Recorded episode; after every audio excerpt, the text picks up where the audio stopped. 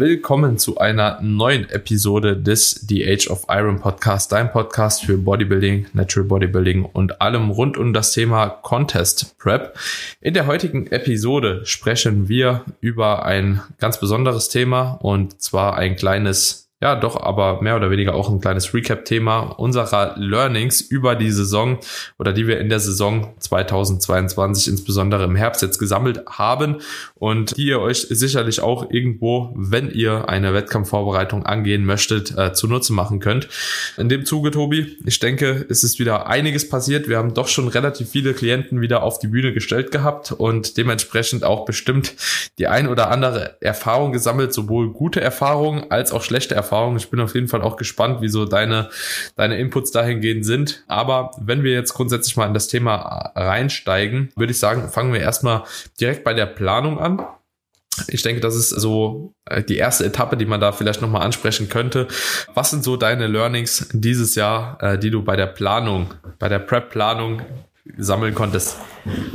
Naja, weiter, weiterhin gilt, ne, was wir eigentlich fast jedes Jahr festhalten können, dass, dass die Ausdruckslage und die Zeit die du für die Prep hast, eigentlich die, die, die, der Key ist, um am Ende gut auf einer Bühne zu stehen. Ne, also wenn du, wenn du viel genug Zeit einplanst, und ich würde sagen, ich weiß nicht, wie lange deine Leute im Shit gepreppt haben, aber ich denke, der Trend Richtung 28 bis 30 Wochen hat sich auch dieses Jahr wieder bestätigt. Ja, für die meisten, je nachdem, wie die Ausgangslage halt war und wie viel Gesamtgewicht verlieren werden musste. Aber Zeit, wie gesagt, genügend Zeit einplanen und die Ausgangslage, die ich jetzt eben schon angesprochen habe, sollte halt einfach so sein, dass du nicht unmenschlich viel Gewicht verlieren musst. Ja, also ich habe das in, ich weiß nicht, ob wir das in einem Podcast schon mal besprochen haben oder ob das in irgendeinem Q&A, dem letzt durchgegeben habe. Ich finde immer alles, was so Richtung 15 bis maximal 20 Prozent vom Gesamtkörpergewicht geht, was man verlieren muss, ist ja wirklich das Maximum. Das heißt, wenn du 100 Kilo wiegst und musst am Ende fix 80 auf der Bühne, also beziehungsweise musst du maximal 20 Kilo verlieren, ist es so das, das, das höchste der Gefühle, würde ich behaupten. Besser ein bisschen drunter. Ja, mhm. Alles, was so Richtung 12 bis 15 Prozent geht, ist wahrscheinlich ein bisschen angenehmer für die meisten. Ne? Mhm. Ja. Also wie du das siehst, aber ich finde, das sind so die Punkte und das dann in, trotzdem in dem gleichen Zeitraum. Ne? Also jetzt nicht davon ausgehen, nur weil es ein bisschen weniger Prozent sind, die du verlieren musst, davon habe ich auch, dann brauche ich auch weniger Wochen. Ich würde trotzdem genauso viele Wochen einplanen, einfach dann mehr Diet Breaks nutzen oder eben zum Ende hin die Rate of Loss einfach so, so niedrig wie möglich ansetzen, dass halt so wenig Stress wie möglich entsteht und man wirklich ganz langsam fertig diäten kann. Weil das kann ich auf jeden Fall sagen, die Leute, die dieses Jahr weniger in Summe haben verlieren müssen und dahingehend in der gleichen Zeit weniger Körpergewicht verloren haben, die waren am Ende erholter, besser, kommen jetzt besser aus der Prep raus und haben auch einen besseren Look gehabt. Ja, ja, definitiv. Also ich würde auch sagen, so dass grundsätzlich das ein wichtiges Learning ist. Manchmal ist es halt eben so gar nicht richtig umzusetzen, muss man halt auch sagen. Mhm. Beispielsweise, wenn du relativ spät eine Person bekommst, aber vielleicht auch hier so ein kleines Learning von mir, wenn du relativ spät eine Person bekommst mit einem ja etwas zu hohen KFA beziehungsweise zu viel Körpergewicht, ja einfach auch gar nicht mehr annehmen. Genau. ja, also so als ablehnen. Ja, das hört sich am Anfang immer ein bisschen hart an, aber letzten Endes ist es halt wirklich ein mentaler Kampf, sowohl für Klient als auch für den Coach, das dann halt eben rechtzeitig durchzuboxen. Es gibt einige, mit denen man das machen kann. Es kann aber auch oftmals einfach schiefgehen. Ne? Muss man einfach auch ganz klar an der Stelle sagen. Es muss nicht immer gut gehen und nicht jeder kommt immer ready auf die Bühne und dann ja, muss man sich das Ganze halt vielleicht selbst dann auch irgendwo ja, auf die eigene Kappe nehmen halt, ne? Also so, mhm. weil letzten Endes trifft man als Coach die Entscheidung, geht dir das jetzt an oder geht dir das jetzt nicht an? Und das ist halt, ja, sehr, sehr wichtig auf jeden Fall. Was du da jetzt gesagt hast, dass man die dann einfach nicht annimmt, ist der eine Aspekt, ne, den man sich einfach mit, wo wir ja mit, mit jedem Jahr, wo man einfach Leute preppt, sicherer wird, ne, in dem, was man als Coach dann als Rückmeldung gibt. Oder man sucht, überlegt sich halt, spätere Shows mit der Person anzugehen, wenn einfach die Zeit knapp ist. Ne, und einfach zu sagen, okay, die, die ersten Shows so von der Season, die mache ich halt nicht. Oder man hält sich halt offen, dass man sagt, du, wir können das machen. Das wird aber rein rechnerisch schon extrem hart. Und wenn halt bis zu einem gewissen Punkt nicht X erreicht ist und das Ganze halt unrealistisch wird, dann musst du halt einfach abbrechen. Ne, das ja. muss man einfach den Leuten. Ich meine, wir, wir betonen jedes Mal in jedem Podcast gefühlt, dass man sich früh genug einen Coach sucht. Ne, also wer das jetzt halt immer noch nicht verstanden hat, dass er sich nicht im Januar oder Februar bei relativ schlechter Ausgangslage einen Coach für die Herbstsaison sucht, der hat dann halt einfach irgendwo auch Pech gehabt. Mhm. Muss, man, muss man einfach so knallhart sagen. Weil am Ende hat davon der Klient nichts und auch der Coach nichts. Ne? Mhm. Ist dann für beide unnötig. Dann schiebt man es halt nochmal ein Jahr raus. Ja, ja, definitiv. Und dementsprechend würde ich auch sagen, so dass das schon mal ein wichtiger Punkt ist, dass die Leute nicht zu hoch starten. Ich sag mal, dahingehend kann man ja selbst auch gewisse Regulationen im Voraus vornehmen, aber das ist halt auch das Coole an so einer langfristigen Zusammenarbeit zwischen Coach und Klient. Und zum anderen ist es aber auch so, dass man halt eben dahingehend vielleicht noch mit anmerken kann oder auch sollte, dass allgemein ein zu hohes Körpergewicht finde ich auch im Zuge von der Offseason, wenn man eine Prep-Planung überhaupt hat, vielleicht jetzt auch nicht immer so gepusht werden sollte. Also ich hatte so das mhm. Gefühl, dass die letzten Jahre äh, so ein Trend irgendwie war, dass man halt eben sagt, okay, man muss halt eben super, super lange immer eine Offseason machen, um letzten Endes so viel Muskulatur wie möglich aufzubauen. Und da sind Leute teilweise so fett rumgelaufen. Also ich sage es jetzt einfach wirklich, wie es ist, dass es halt relativ wenig auch noch mit dem Sport mhm. zu tun hat. Und dann verbringt man letzten Endes auch wieder halt eben danach halt eben so viel Zeit und Kaloriendefizit, dass es auch keinen großen Unterschied macht. Und das ist auch so ein Learning von mir, das ich über die letzten Jahre habe, wenn man einfach zwischendrin halt eben mal einen Cut einschiebt. Ja, also mhm. irgendwann muss das Gewicht sowieso runter. Ja, und ob ihr jetzt halt eben eine Diät dann macht, äh, beziehungsweise eine, eine Aufbauphase über zwei Jahre und werdet halt eben einfach irgendwann nur noch fett und fett und fett. So, und bewegt euch da vielleicht auch schon ein bisschen so aus der Homöostase heraus. Ja, mhm. und dann das Ganze erstmal nochmal runterholen. Dann bist du erstmal nochmal beim Normalgewicht und dann fängst du jetzt schon wieder an. Ja, oder du bist halt eben so lange dann letzten Endes in der Diät, dass du halt eineinhalb Jahre diäten musst. So, in einem höheren Defizit auch, ne? Und was vielleicht in dem Zuge auch noch wichtig ist, was mir halt eben auch so aufgefallen ist, ist einfach, dass du in gewisser Maßen ja auch so ein Körpergewicht hast, bei dem du ganz gut performst und bei dem du dich eigentlich immer plus minus so aufhältst, ja. Das bedeutet, letzten Endes bist du ja irgendwo immer in so einem gewissen Schnitt unterwegs, so, also vom Körpergewicht, ne? Und wahrscheinlich wirst du da auch relativ konstant performen können, ob du jetzt fünf Kilo weniger wiegst oder fünf Kilo mehr. Aber wenn das Ganze halt so extrem darüber hinaus ziehst, 20 Kilo mehr, vielleicht hast du dann bessere Trainingsleistungen, aber die kannst du dann oftmals auch bei viel niedrigerem mhm. Körpergewicht gar nicht mehr aufhalten oder quasi so durchziehen und aufrechterhalten. Und das ist dann oftmals auch so ein kleines Problem, was ich da sehe, dass die Leute dann halt eben auch so in Anführungsstrichen Abwachs schieben, dass die halt eben die Trainingsperformance nicht halten. Mhm. Weißt du, wie ich meine? Ja, voll. Ja. Man hängt halt immer davon ab, ne, wen ich jetzt hier vor mir habe. Ne, jemand, der jetzt schon vielleicht zwei, drei Preps gemacht hat und einfach sehr viel Trainingserfahrung hat. Da bin ich ganz deiner Meinung, dass dahingehend einfach so die Off-Season-Form, also auch jemand, der jetzt anfängt, muss jetzt nicht in der Off-Season-Form komplett eskalieren, aber ja. ist ja schon, schon nochmal ein Unterschied, ne, wenn ich jetzt jemand habe, der noch nicht so lange trainiert und einfach möglichst viel Zeit im Überschuss verbringt, um einfach möglichst viel Muskelmasse aufzubauen. Ist aber auch die Frage, ob die dann auf die Bühne gehen, ne? Ist die Frage, absolut. Gar kein, mhm. absolut. Ja. Muss man immer, wie gesagt, im Kontext berücksichtigen, wo steht die Person halt aktuell, wann will sie auf die Bühne und sich da einfach so ein bisschen das, das, die Zeiträume davor anschaut. Ich meine, über die, die Zeiträume haben wir auch schon viel gesprochen. Jeder weiß so grob, wann's, wann's, wann man dann schon so ein bisschen in die Planung reingeht. Ne? Aber ja, ist, ist auf jeden Fall eine Sache, die, denke ich, ziemlich individuell ist, aber so mhm. fett muss, glaube ich, keiner werden. Ne? Ja. Also, das ist, ja. wenn du halt so mit 30 Kilo über Bühnengewicht rumläufst, boah, ist, ist halt so eine Sache, ne? ja, definitiv. Genau, und dementsprechend, das ist auf jeden Fall schon mal so ein wichtiges Ding, was man, glaube ich, in der Vorbereitung auch mitnehmen kann. Hast du eventuell noch irgendwas im Hinblick auf Refeeds, Diet Breaks, Deloads in der Prep, was du vielleicht dir so angeeignet hast, was man anders machen könnte? Weniger, mehr, standhaft mm. bleiben? Ich glaube, ich glaube, bei diese, dieses Jahr werde ich, oder nächstes Jahr werde ich bisschen früher in, in das Low and High Days Schema wieder switchen. Das habe ich dieses Jahr ein bisschen anders gemacht. Letztes Jahr habe ich das früher implementiert, dieses Jahr ein bisschen später. Ich bin aber der Meinung, jetzt nach den zwei Saisons, dass ich auf jeden Fall wieder früher in dieses High and Low Day Schema switche, weil es auch für viele sehr gut funktioniert. Äh, Gerade bei Athletinnen habe ich das Gefühl, dass das deutlich besser die Rate of Loss hochhält und da einfach weniger, für weniger Stress, der sich irgendwie akkumuliert. Aber ansonsten bin nach wie vor jemand, der gerne Deloads eben mit keinem Training äh, verknüpft, sofern es für die Person funktioniert und in der Zeit eben auch die Kalorien entsprechend hochpusht. Da praktisch so ein Mini-Diet-Break draus zu machen, das funktioniert eigentlich ziemlich gut. Ja, aber ansonsten, ansonsten eigentlich relativ wenig, was jetzt die, die Diätplanung und die Durchführung angeht.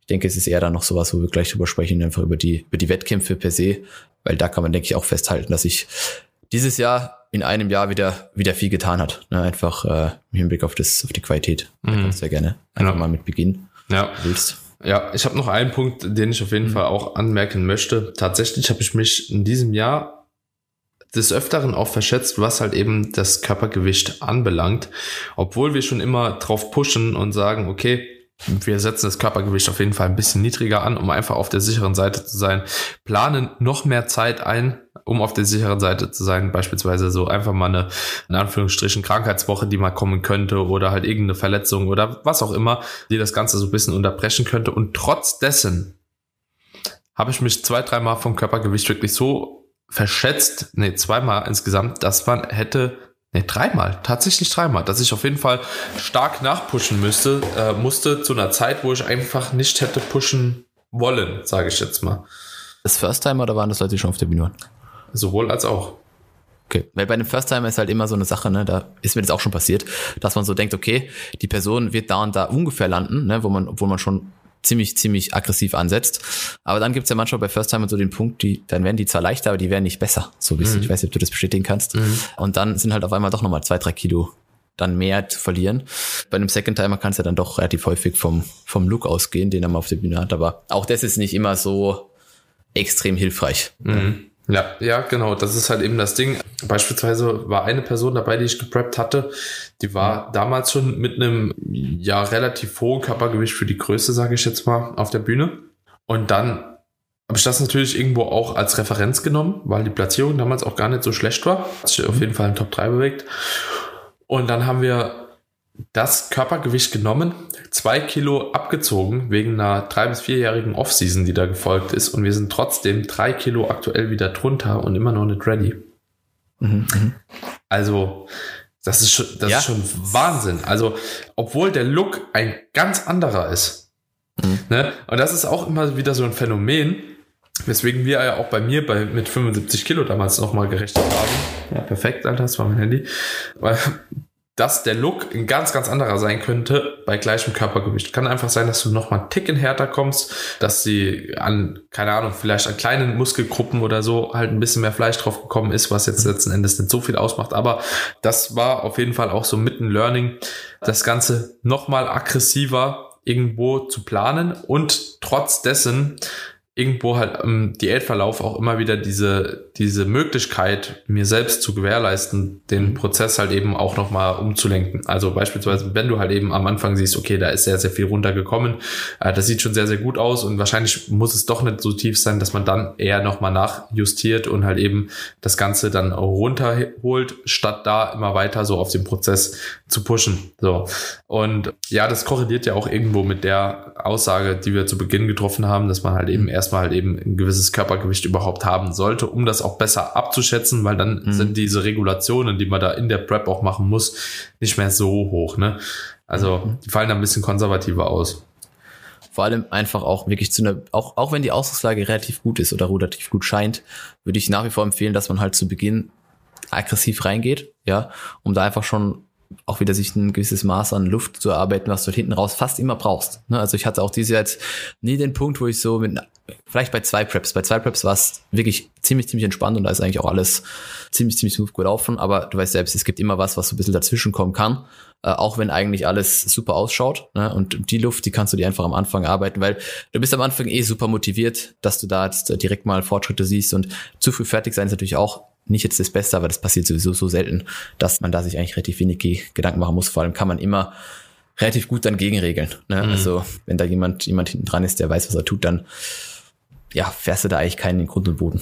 Mhm. Ja, def definitiv. Und ich denke, damit kann man auf jeden Fall auch sehr, sehr gut arbeiten. Man kann auch vor allem am Anfang auch sehr, sehr nüchtern sich das Ganze dann anschauen. Mhm. ja, vor allem auch entspannt anschauen, wenn man am Anfang schon gut in der Zeit ist, weil dann kann man im Nachgang noch mal ein bisschen mehr nachjustieren. Mhm. Voll. Also es zahlt auf jeden Fall aus, am Anfang einfach gut reinzupushen und, und da einfach schon mal ein bisschen Luft zu arbeiten. Ja. Auch wenn die Ausgangslage ja, sich ja. schon, schon relativ gut ausschaut. Ja.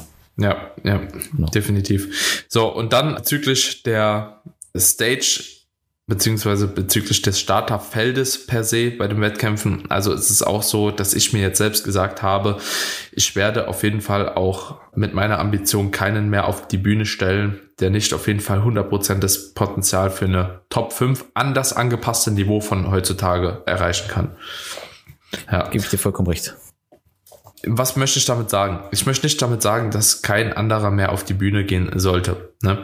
Aber das ist einfach irgendwo meine Ambition und das, was ich halt eben auch ja für meine Klienten möchte. Und die meisten Klienten, also ich habe ehrlich gesagt auch wenig bei mir im Team, die, wenn sie denn die Ambition haben, auf die Bühne zu gehen, einfach mal starten möchten.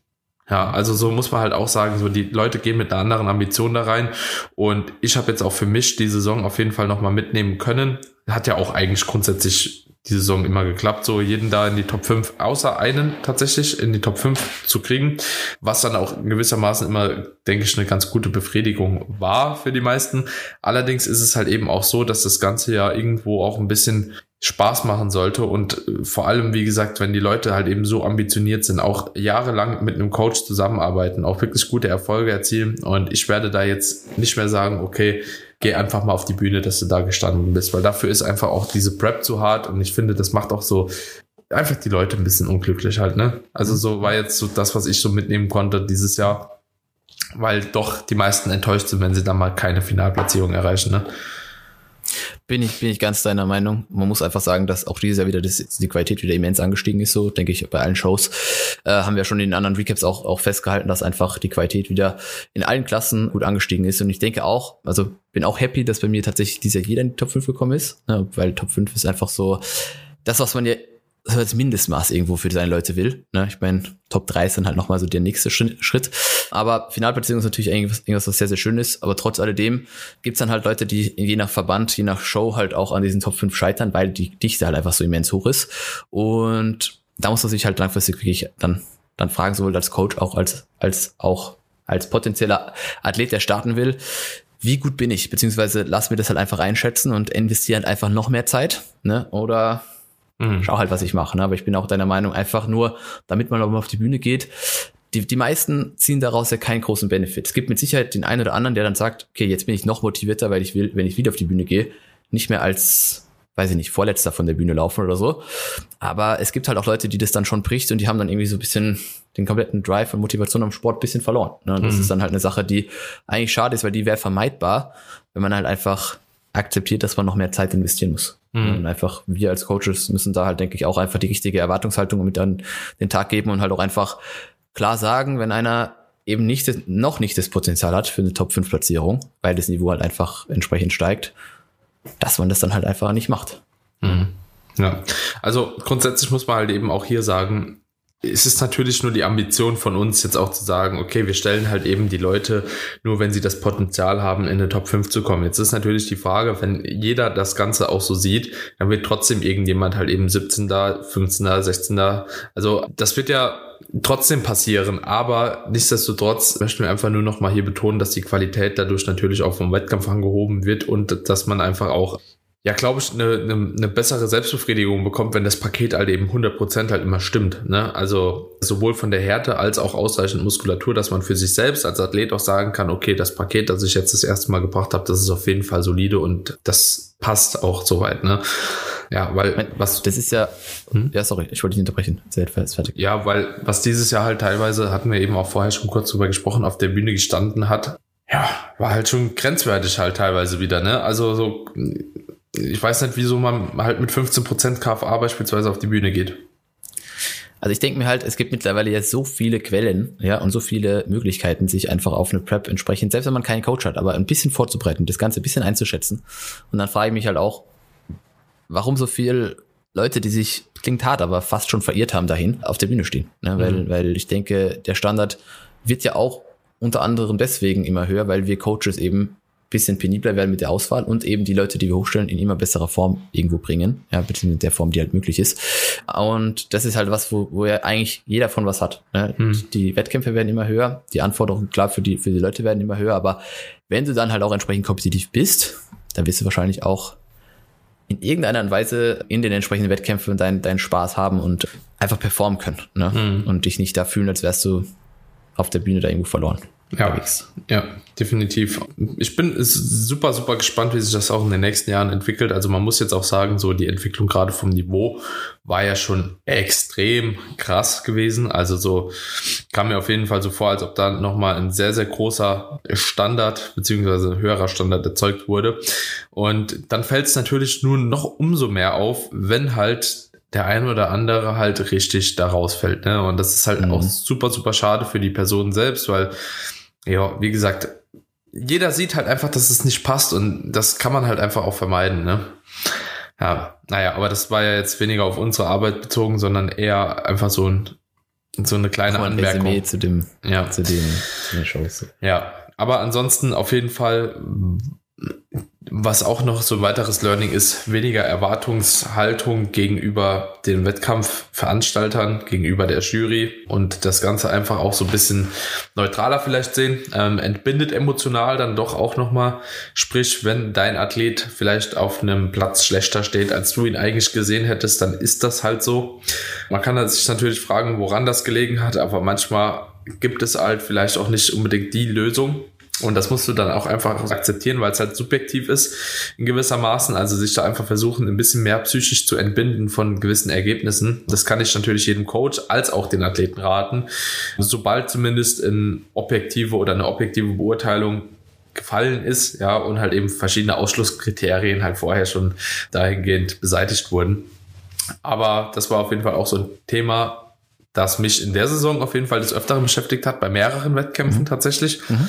dementsprechend, glaube ich, muss man sich da einfach versuchen, noch ein bisschen mehr zu entbinden und das Ganze einfach so hinzunehmen, wie es ist. Also, ist, weil es macht die Lage nicht besser. Ne? Also so ist, man steigert sich da einfach nur rein und verliert sich da vielleicht auch so ein bisschen drin, statt sich einfach auf die Sachen zu konzentrieren und zu fokussieren, die man wirklich beeinflussen kann. Und das ist auch so ein Ding gewesen, wo ich auf jeden Fall sage, können sich wahrscheinlich einige Athleten vornehmen. Mhm. Sollten sich einige Athleten vornehmen. Auch da muss dir zu, zu stimmen. Ne? Gab viele Shows dieses Jahr, haben wir auch schon dann direkt vor Ort besprochen. Ja, wo man einfach so sagt, okay, warum ist es gerade jetzt passiert, wie es passiert ist? Ne? Und, und oft ist halt einfach dann die Antwort, naja, wäre halt einfach mehr Arbeit nötig gewesen oder es war halt einfach die, dieses Teilnehmerfeld entsprechend so, dass das Judging an dem Tag so und so ausgefallen ist. Aber was mir in dem Kontext dieses Jahr vor allem noch mehr aufgefallen ist und was ich finde, was sich immer stärker entwickelt, ist einfach das Klassenbild in einem gewissen Verband. Ja, und das finde ich ist eines der größten Learnings für mich gewesen dieses Jahr, dass man sich im Vorfeld als Coach oder auch als Athlet einfach überlegen muss, in welchem Verband passe ich auch mit welchem Look, ne? Und dann nicht einfach zu sagen, na, ich mache jetzt jeden, jede Show im deutschsprachigen Raum. Ich finde, das kann man schon fast nicht mehr machen, weil du wirst nicht, wenn dieses Jahr war zum Beispiel Thema WNBF, GmbF und ANBF, gerade jetzt was im Hinblick aufs Conditioning angeht, schon sehr, sehr unterschiedlich. Ja, bei der einen Show waren Glutstreifen Minimum, dass du in die Top 5 kommst. Bei einer anderen Show waren Glutstreifen halt ja, die haben dir gar nichts gebracht so. Ne? Also da äh, hättest du auch mit einem entsprechend höheren KFA gut abschneiden können. Ist ja, ist ja ein paar Mal passiert, dass ein selber Athlet halt bei, bei ähnlichem Starterfeld mal besser oder schlechter platziert wird, weil einfach die Kriterien von der, von der Klasse anders waren für den Verband. Erst recht in den Physikklassen, ne? da ist ja nochmal deutlicher im Hinblick auf Muskelmasse oder Conditioning. Und deswegen finde ich, muss man sich halt wirklich im Vorfeld als Coach überlegen, okay, ich habe Person A und B, der passt zwar da rein, der passt aber nicht da rein, der passt dann zu dem Zeitpunkt in der Season vielleicht da rein, aber nicht da rein. Und dass man sich hier einfach die, die Shows über die Zeit so auswählt, dass die halt noch besser zum Athlet passen und dadurch auch wahrscheinlich bessere Resultate erzeugt werden können, weil das Klassenbild halt stärker erfüllt wird ne? und man sich dann nicht mehr fragt, okay, warum hat jetzt der Athlet, wo eigentlich am meisten Muskelmasse hat, vielleicht und auch am besten Condition, das beste Conditioning und auch gutes Posing in der Men's Physik-Klasse nicht so abgeschnitten, wie er vielleicht hätte sollen.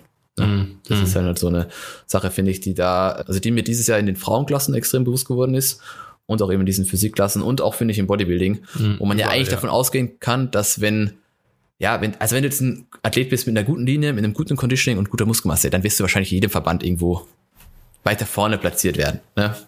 Ist, mhm. ist klar. Aber wenn wir gerade mal so von der Position drei bis sechs oder so sprechen, ne, dann machen solche Kleinigkeiten halt schon einen Unterschied. Ne? Mhm. Und das, das ist halt was, was man, was man berücksichtigen sollte, was mir auf jeden Fall bewusst geworden ist, dass ich das nächstes Jahr stärker in die Planung mit einfließen lasse, dass ich nicht hier mehr einfach jeden random mit hinnehme. Also habe ich dieses Jahr auch nicht gemacht, aber ähm, einfach nicht mehr sagt, okay, kannst jeden deutschen Wettkampf machen, macht wenig Sinn, finde ich. Ja, also kann ich auch bestätigen.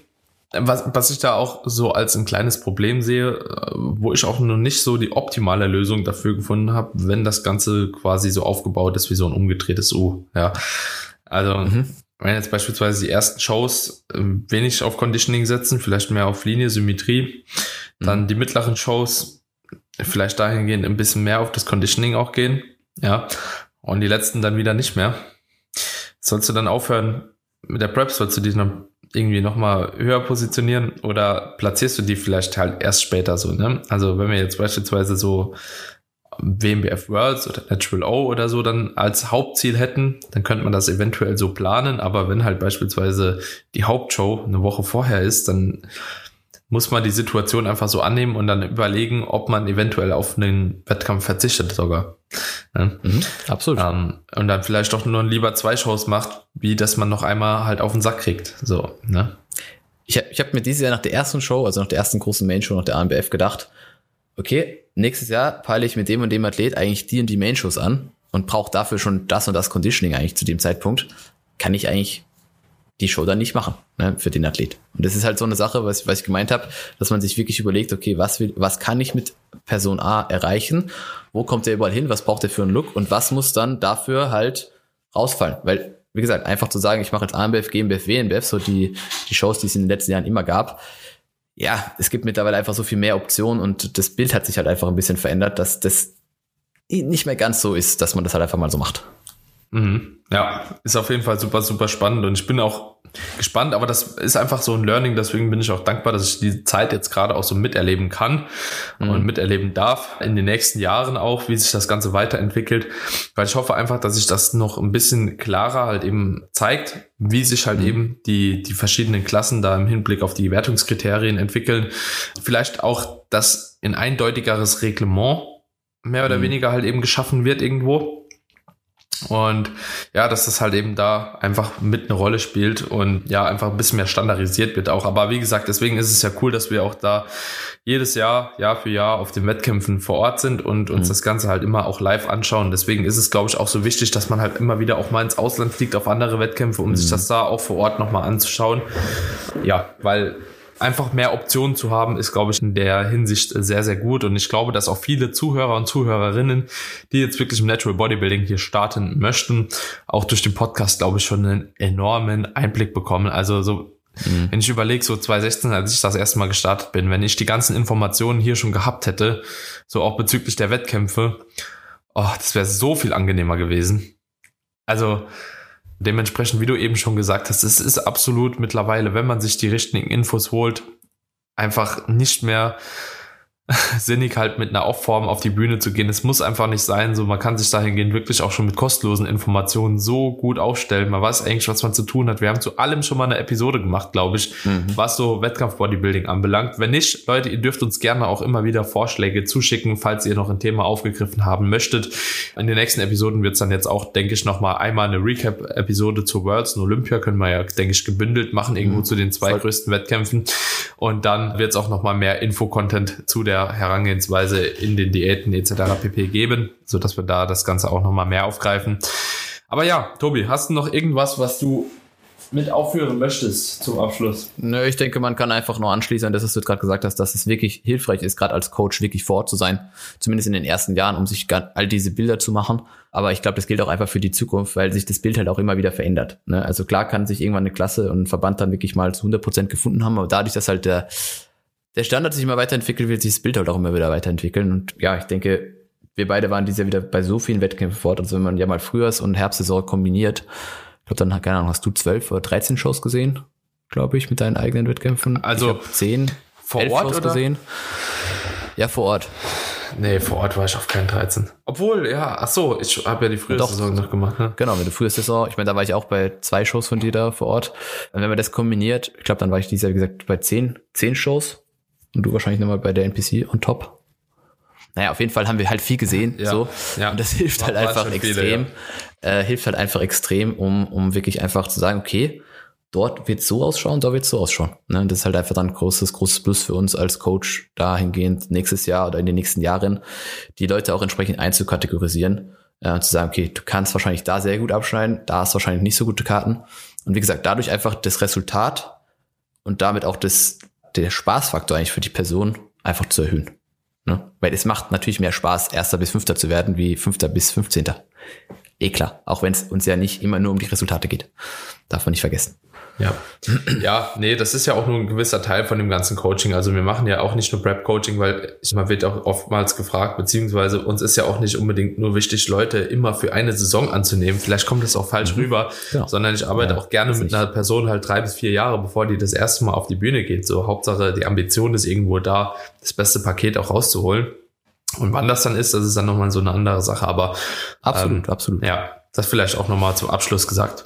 Genau, Freunde. Ansonsten dürft ihr natürlich sehr, sehr gerne den Podcast auch bewerten. Hab gesehen, bei Spotify sind tatsächlich noch mal einige mehr Bewertungen dazugekommen. Hat mich auf jeden Fall gefreut, als ich das gesehen habe. Ist ja auch schnell gemacht. Also wenn ihr die Episode gehört habt und sagt, ey, die Jungs machen geilen Content, dann lasst doch gerne eine kleine Bewertung auch da. Bei Spotify, bei Apple Podcasts, wo auch immer ihr den Podcast hört, würde uns sehr freuen. Fünf Sterne Bewertung dahin gehen und vielleicht ein kleiner Text wäre in diesem Zuge super. Und ansonsten gerne Themenvorschläge für die Folgen nach der Wettkampfseason nochmal rein damit. Und ich würde sagen, dann hören und sehen wir uns in der nächsten Episode wieder. Bis dahin. Bis bald. ciao. ciao. ciao.